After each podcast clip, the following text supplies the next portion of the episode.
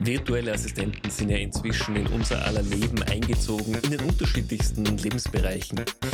Was siehst du denn für Möglichkeiten, Chancen, aber auch Gefahren, wenn virtuelle Assistenten zu sehr zur Gewohnheit werden für uns? Ja, ich finde virtuelle Assistenten wichtig und sie werden an vielen Stellen uns das Leben erleichtern, werden, werden dafür sorgen, dass, dass Dinge, Tätigkeiten, die uns nerven, dass wir die nicht mehr selber machen müssen, ähm, Assistenten sind überall schon präsent, wie zum Beispiel im Auto. Da habe ich Rückfahrassistenten, ähm, Bremsassistenten und so weiter. Das heißt, äh, in, in solchen Bereichen, da ist ein Assistent schon eine Selbstverständlichkeit. Und ähm, wo es eine Hilfe ist, zum einen, ja, beim Rückwärtsfahren, wenn es piept, ist es umgekehrt, aber auch eine Gefahr, nämlich in dem Moment, wenn ich mich zu sehr drauf verlasse und beim Rückwärtsfahren, Rückwärtsfahren es auf einmal nicht mehr piept, dann habe ich in dem Moment ein Problem und ähm, ja, ist mir schon passiert, dann bin ich mit sehr viel Schwung nach hinten gefahren und war dann überrascht, wie schnell die Wand auf einmal da ist. Und ähm, immer dann, wenn wir von virtuellen Assistenten abhängig sind, ähm, und sie dann auf einmal nicht mehr da sind, ähm, dann kann es ja unangenehm oder gefährlich werden, ähm, je nachdem, was für Assistenten, über was für Assistenten wir jetzt sprechen. Stell dich doch mal du bitte ganz kurz vor, wer bist du, was machst du, was ist so dein Hintergrund und wie beschäftigst du dich im Alltag mit virtuellen Assistenten? Ja, gerne. Ähm, ich bin Florian Gidey, ich bin 48 Jahre alt und bin beruflich aktuell Geschäftsführer bei Arti. Arti ist ein virtueller Assistent für E-Commerce-Händler. Ich selber komme ähm, aus dem Technologiebereich, habe also ganz klassisch IT mal studiert, bin da Diplom-Ingenieur geworden und bin in der Softwareentwicklung in verschiedensten Bereichen tätig gewesen. Und im Grunde genommen digitalisiere ich in meinem beruflichen Umfeld seit ja, 20, 25 Jahren unterschiedlichste Prozesse. Mhm. Und da stoße ich natürlich immer wieder auf Technologien. Und aktuell ist es gerade das Thema virtuelle Assistenten, beziehungsweise ich würde fast noch einen Schritt weiter gehen. Wir wollen ja eigentlich einen virtuellen Mitarbeiter ähm, ja auf die Beine stellen, was vielleicht über einen Assistenten als solches, äh, wie man es heute kennt, noch einen Schritt hinausgeht ähm, weil ich dort eine viel höhere Anforderung an Interaktion, an Kommunikation habe. Wie würde ein Mitarbeiter mit mir jetzt sprechen? Ähm, ist noch ein bisschen vielleicht was anderes bei bei Siri ähm, oder bei anderen äh, Alexa. Da ist man ja auch mal bereit zu sagen, okay, klingt jetzt ein bisschen komisch die Antwort oder ähm, du hast meine Frage nicht richtig verstanden. Im beruflichen Kontext ist das sicherlich noch mal eine Spur ähm, oben drüber. Ich finde das wahnsinnig spannend, was du gerade angesprochen hast. Bei uns ist selbst Google Home zu Hause und wir ärgern uns eigentlich jeden Tag über schlechte Antworten, schlechte Verständigung, ähm, auch zum Teil falsche Antworten. Und jetzt bin ich doch jemand, der hm. seit zwölf Jahren ähnlich wie du in der Technologie ist. Ich sehe mit großer Entzückung, was sich alles tut. Aber bei Assistenten ist es dann doch so, dass wir als Menschen, als Konsumenten, als Mitarbeiter, als Auftraggeber doch sehr pingelig. Wir wollen, dass es sofort funktioniert. Wie siehst denn du das ganz generell? Also gerade große Unternehmen, auch wie ChatGPT oder OpenAI, hatten ja wirklich enorm zu kämpfen damit, dass ihre äh, Sprachassistenten falsche Antworten gegeben haben. Ja, das stimmt. Ähm, falsch ist da ja auch nochmal zu sehen in, ist es tatsächlich falsch oder wurde die Frage falsch interpretiert? Also grundsätzlich falsch, ähm, einfach auf Basis einer falschen Quelle, die angezapft worden ist oder einer falschen Quelle, die, wo die Daten herkommen. Das ist natürlich ein, ein großes Thema. Welche Quellen liegen zugrunde für eine Antwort? Ähm, da haben es natürlich so Google-Assistenten, die erstmal über alles Antworten wissen müssen, auch deutlich schwerer, als wenn ich jetzt an einen bestimmten beruflichen Kontext gehe und sage, okay, ich kann auch die Quellen, wo jetzt meine, meine Information herkommt, deutlich weiter einschränken. Ähm, wenn es eine falsch interpretierte Frage war und Antworten völlig random ist, ja, dann hat meine KI vielleicht noch nicht genügend gelernt.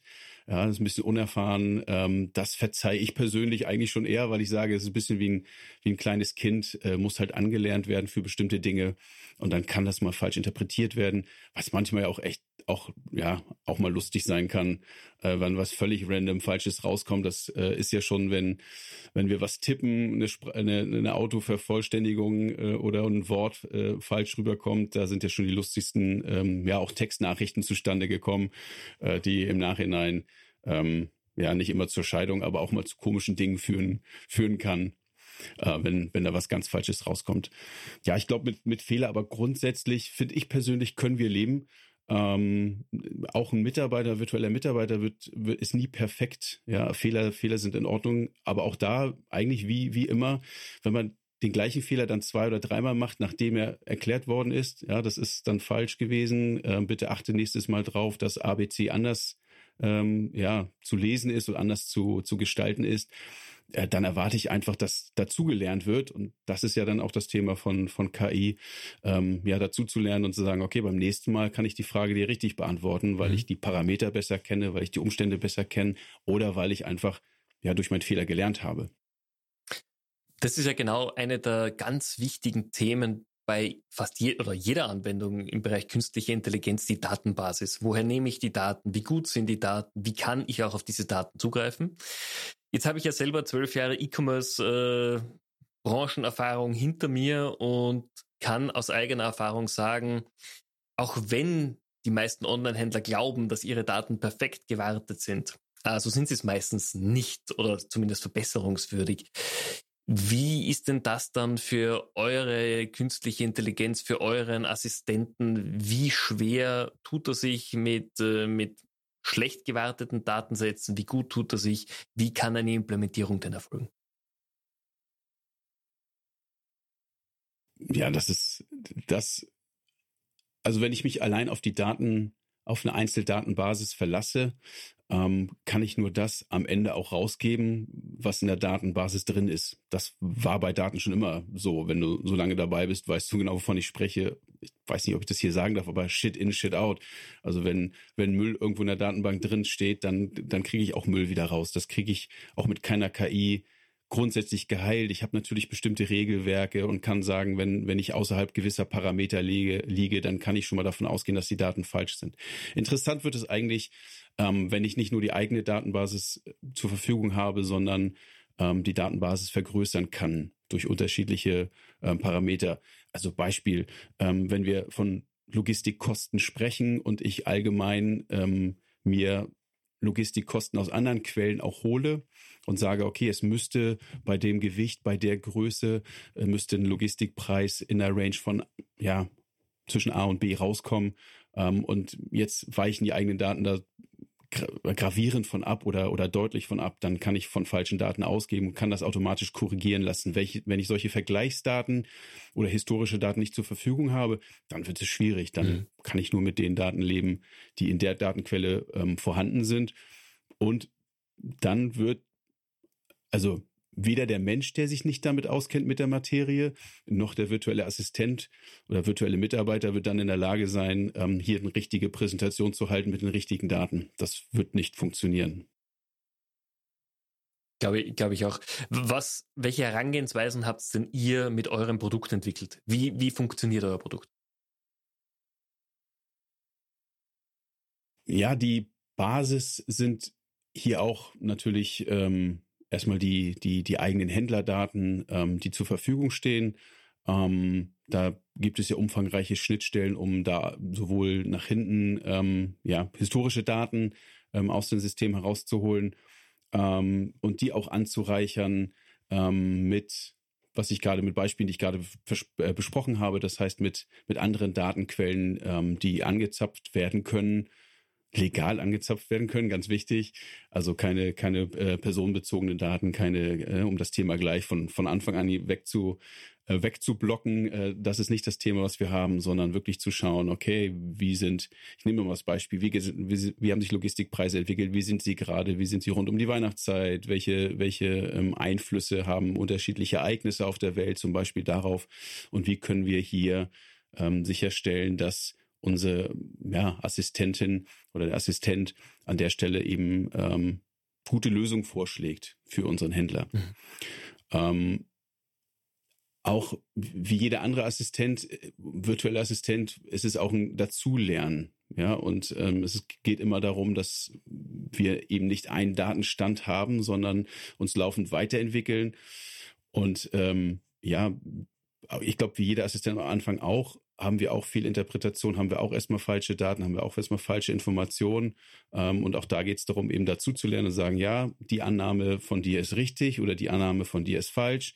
Ähm, korrigiere das beim nächsten Mal, um dort immer weiter hinzuzulernen, um immer bessere und präzisere Aussagen auch zu treffen. Ähm, wir müssen allerdings auch nochmal wo sind wir jetzt? In welchem Stadion sind wir gerade? Wir sind noch relativ am Anfang mit unserem Produkt. Ja, und das, ähm, um das auch ähm, nochmal so ein, bisschen wieder zurückzustufen. Ähm, am Anfang ist es eigentlich immer ein Regelwerk. Ja, das heißt, ich habe erstmal bestimmte Regeln. Es ist noch nicht von Tag eins ein selbstlehrendes System, was auf Fehler reagiert, sondern es geht erstmal darum, bestimmte Regeln auf Basis von Daten ähm, darzustellen, ähm, die auch einer, einer KI zur Verfügung zu stellen und zu sagen, okay, das ist erstmal der Zustand A, der Zustand B, Zustand C, auf den kann ich reagieren ja, mit, mit bestimmten, mit bestimmten Events, ja, mit bestimmten Ereignissen.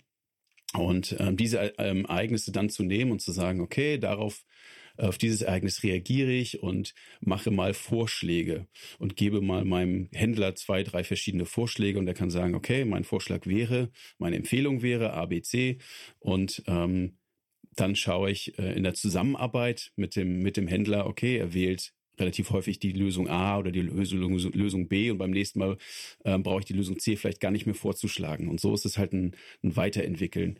Ähm, woran wir gerade ähm, aktiv arbeiten, ist eben das Sprachinterface. Ja, das heißt, wenn ich einfach ähm, jetzt erstmal eine bestimmte Anzahl von Daten darstelle, ähm, beispielsweise ähm, die Verkaufszahlen des letzten Monats, dann ist das mal das eine.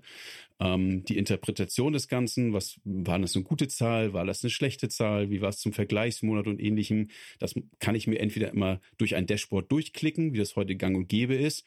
Und unser Ziel ist eben genau das zu, zu zu verbalisieren, indem ich dann einfach sage, okay, Arti, super, danke. Wie war denn der Verkauf im Vergleich zum, zum Vormonat? Wie war der Ver Vergleich im, äh, oder der Verkauf im Vergleich zum letzten Jahr?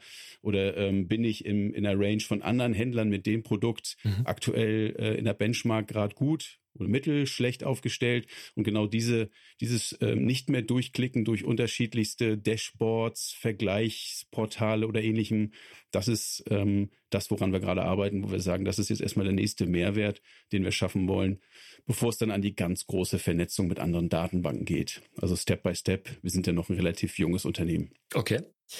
Jetzt bin ich persönlich ein wahnsinnig großer Freund, alles zu automatisieren, was nicht äh, im Alltag wirklich wertbringend ist. Und viele dieser Rückfragen, Automatismen gehört einfach her. Äh, jetzt als gelernter Österreicher, Deutscher ist man natürlich immer wieder mit dem Thema konfrontiert, dass sehr viele Personen immer noch Skepsis haben, wenn da plötzlich Maschinen automatisiert Daten rüberschüpfen, weil natürlich es kommt das Thema, kann jemand nicht auf meine Daten zugreifen, kann jemand nicht diese Daten fälschlicherweise nutzen. Wie geht's ihr davor, um das zu verhindern? Ja, das ist ein, ist ein Trust-Aufbau. Das ist, das ist nicht ab ersten Tag da. Ganz, ganz bestimmt nicht. Also am Anfang ist es, ähm, nicht ganz so schlimm wie im Speditionsgeschäft, wo jeder, wo jeder das Geschäft für sich selber erfunden hat und jeder von sich selber behauptet, er kann seine Spedition deswegen erfolgreich führen, weil er weiß, wie es geht und alle anderen wissen es nicht. Das habe ich so erlebt im Speditionsbusiness, als ich da noch tätig war. Ähm, das ist das ist nicht ganz so schlimm, aber den Händlern ist natürlich ähnlich. Erfolgreiche Händler, die sagen auch, okay, ich gebe natürlich meine Quellen nicht nicht preis, wo wer ist mein Hersteller, welche welche Preise habe ich dort.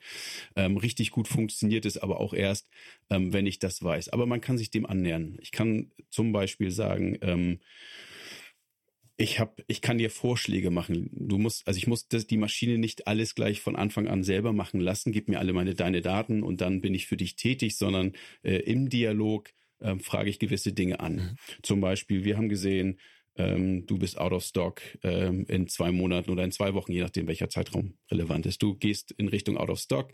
Wir würden dir empfehlen, folgende Menge nachzubestellen, A, B, C, D, E, F, weil ähm, jetzt kommt das Weihnachtsgeschäft oder was auch immer anliegt. Also wir empfehlen dir bei deinen bisherigen Abverkäufen folgende Mengen.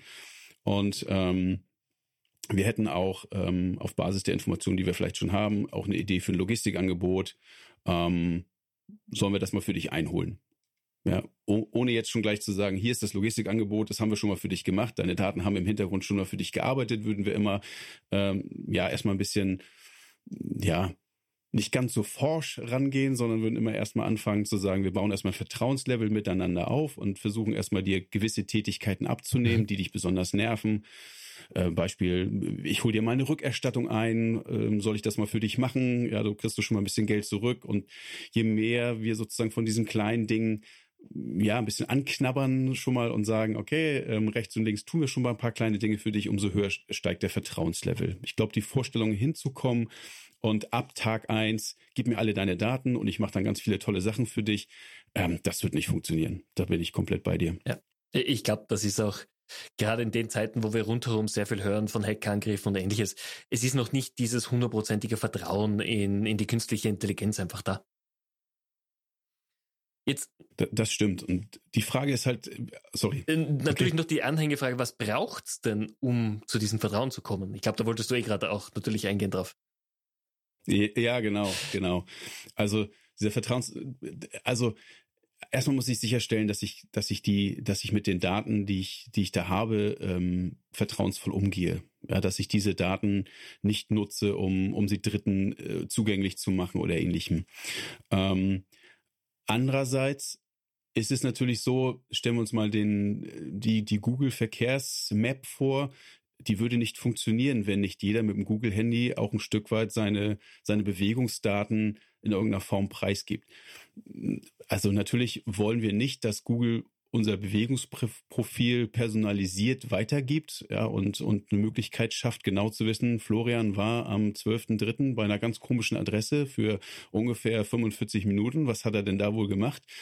Ähm, so, dass das ist natürlich etwas, was ich nicht möchte. Es muss nicht jeder wissen, dass ich bei einer Therapiestunde war. Ähm, war ich nicht, aber hätte sein können. Aber als Beispiel, also das möchte ich nicht.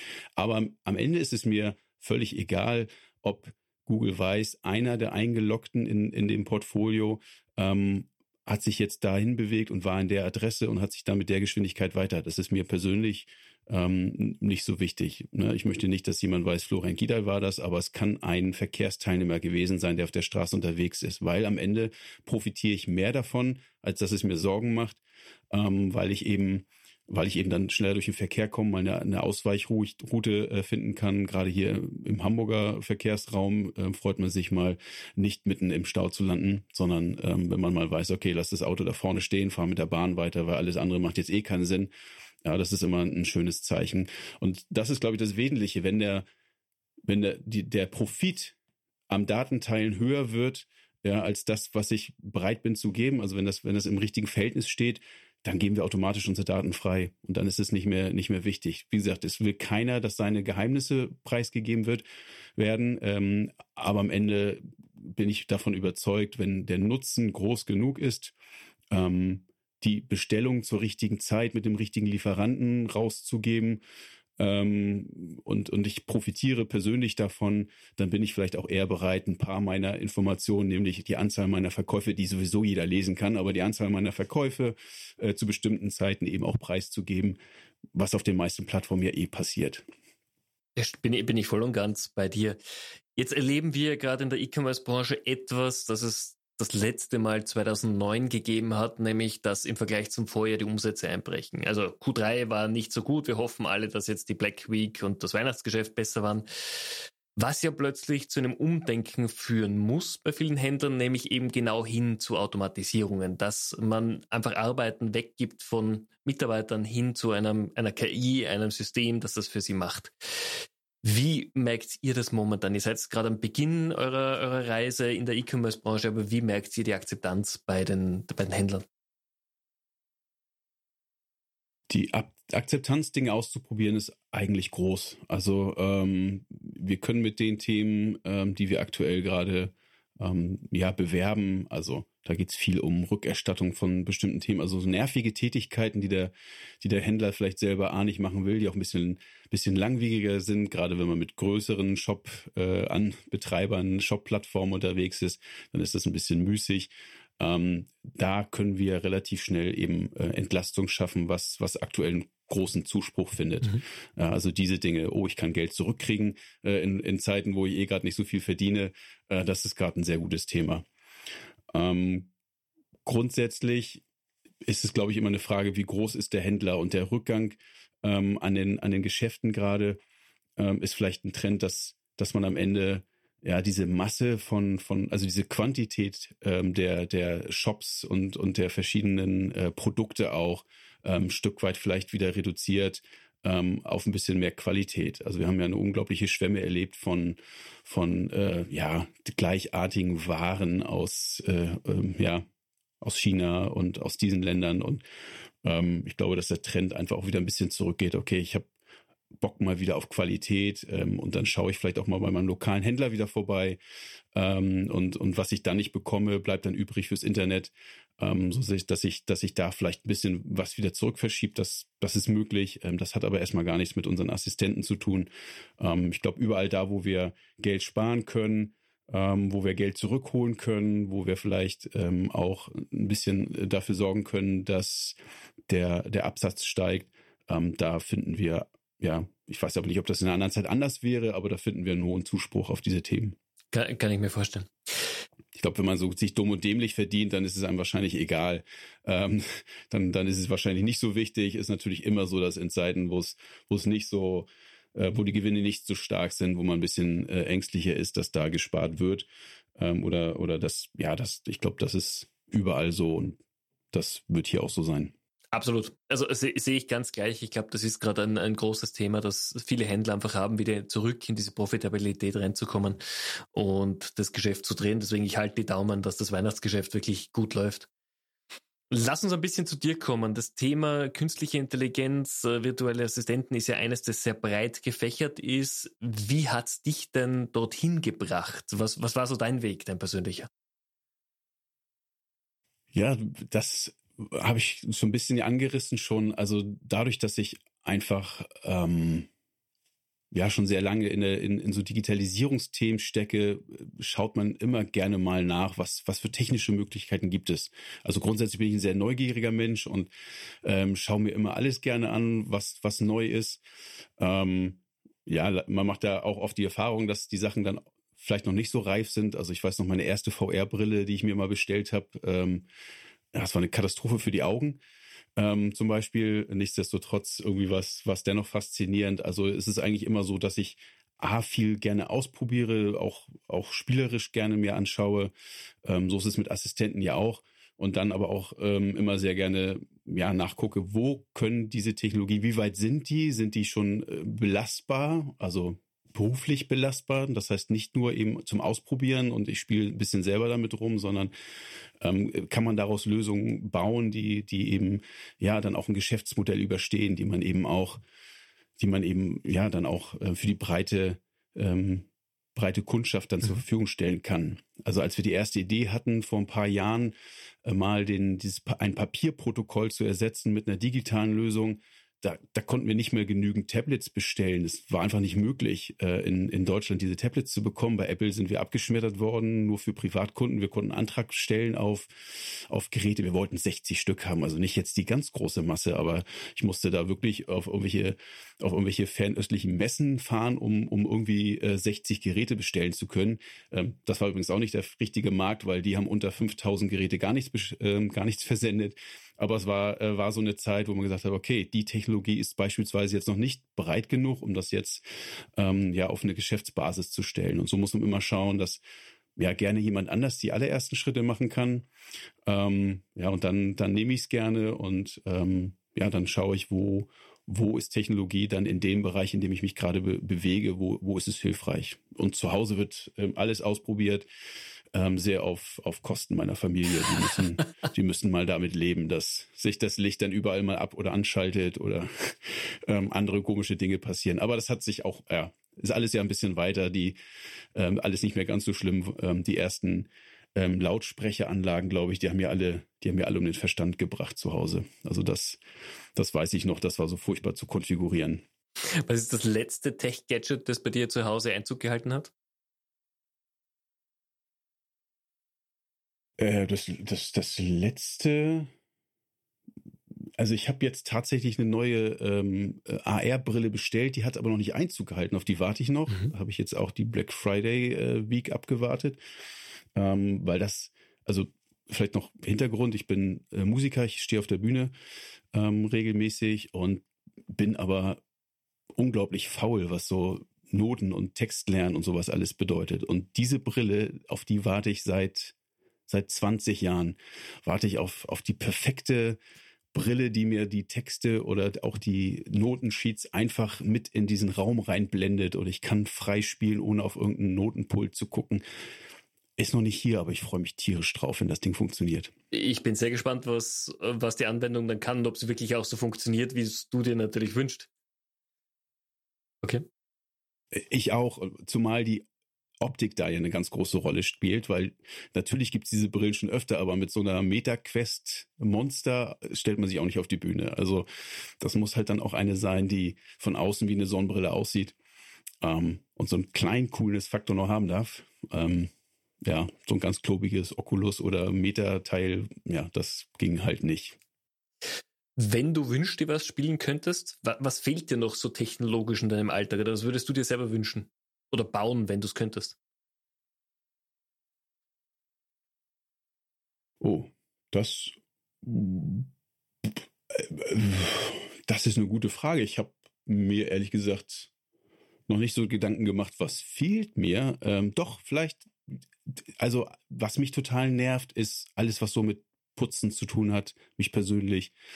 Ähm, das wäre, also wenn das irgendwann jemand irgendetwas gibt, was, was die ganzen Reinigungstätigkeiten ähm, übernimmt hier, dann wäre es super. Ich habe noch keinen Saugroboter, weil A haben wir eine Katze und äh, B haben wir, ähm, ja, sind die Belege auch nicht so richtig äh, schön dafür und es steht auch unheimlich viel rum, also an, an Dekoartikeln. Ähm, da ist noch nicht das Optimale dabei gewesen, um hier unseren um, um zum Beispiel den Raum zu cleanen mit so einem, mit so einem, äh, äh mit so einem ja, Wischer oder Sauger. Ja, wir haben zwar so einen Saugwisch in einem, damit wir nicht mehr zwei, äh, äh, zwei Gänge machen müssen. Ja, das ist schon so. Also wieder ein Gang weniger. Man muss nicht erst saugen, dann wischen, sondern es geht in einem. Ja, sehr dankbar dafür. Aber all diese Dinge, wenn das irgendwie anders funktionieren würde, das würde ich mir wünschen. Ein Haushaltsroboter wäre perfekt. Ich glaube, da da würdest du viele Abnehmer dafür finden. Uns, uns eingeschlossen, definitiv. Wir haben zwar einen Saugroboter, ja. aber unsere Katzen sind keine Fans davon. Also war sicher eine gute Entscheidung, mhm. dass ihr es euch nicht angeschafft habt. Was sind jetzt neben künstlicher Intelligenz und virtuellen Assistenten noch ein Thema, das dich persönlich beschäftigt im Tech-Umfeld? Gibt es irgendwas, wo du sagst, äh, das, das wäre so, wenn jetzt dieses Baby abgeschlossen ist und zum Erfolg gebracht ist, da würde ich mich gerne nochmal reintigern? Ja, ich finde, ähm, es, ich, wir haben das schon mal angerissen in, in der letzten ähm, Firma, das Thema Blockchain ähm, als solches ähm, und die Einsatzmöglichkeiten da an der Stelle. Also gerade geht es gar nicht mehr so um die, um die Währungsthemen, aber alles, was so Vertragswerke sind, ähm, alles, was so zum Beispiel das Thema, ähm, vielleicht eine Fahrzeugzulassung, also alles, was so ein, was so ein Level braucht, wo, wo ich eben äh, wissen sollte, ähm, ja, wer genau sozusagen meine Vertragspartner äh, sind, wer hat wann unterschrieben, alles, was so Notartätigkeiten auch ersetzen kann äh, in dem Kontext. Also das wäre nochmal ein Thema, ähm, wo, wo ich sage, das wäre eine Technologie, die zum Beispiel hier in der Verwaltung äh, oder in verschiedenen Themen ähm, ja nochmal noch mal interessant wären. Mhm. Würdest du ein Auto online kaufen und dir vor die Haustür fix fertig zugelassen äh, liefern lassen? Unbedingt. Also ich habe hab, äh, auch da, da, an der Stelle, man muss allerdings auch dazu sagen, ich äh, habe die 13 Jahre, ähm, bevor ich jetzt das ARTI-Projekt gemacht habe, äh, in einem Automobildienstleister ähm, verbracht.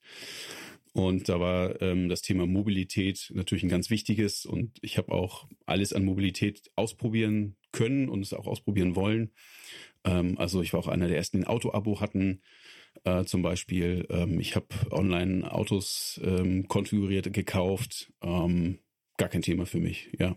Okay. Gebraucht ist natürlich, würde ich online immer nur von von, von Händlern kaufen wegen der Garantie jetzt. Das wäre jetzt etwas, wo ich sage, okay, das wäre im Privatsektor für mich zu kompliziert, aber ähm, ja, ansonsten auf jeden Fall. Okay. Abschließend die Frage auch an dich äh, hier im Podcast. Wenn wir in zwölf Monaten, also Ende November 24, nochmal zusammensitzen, was muss ich getan haben, dass du sagst, die letzten zwölf Monate waren positiv, sind gut verlaufen für dich und du bist zufrieden? Also für mich selber, wenn meine Familie und ich gesund bleiben, ähm, keine großen Verletzungen. Ich ähm, bin gerne sportlich unterwegs. Wenn, wenn das alles äh, ähm, so bleibt, wie es ist, dann wäre ich schon sehr, sehr zufrieden.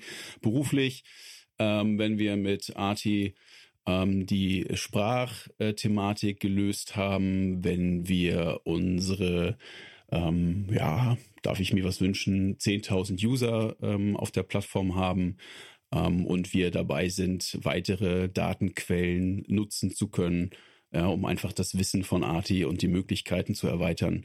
Äh, wenn wir das etabliert haben äh, in zwölf Monaten, ähm, ja, gemeinsam mit den privaten Dingen, dann glaube ich, war es ein geiles Jahr.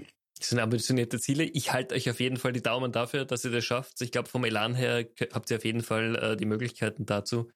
Und in dem Sinne wünsche ich dir jetzt schon mal schöne Vorweihnachtszeit und bis bald. Ja, vielen Dank. Ich dir auch, Stefan.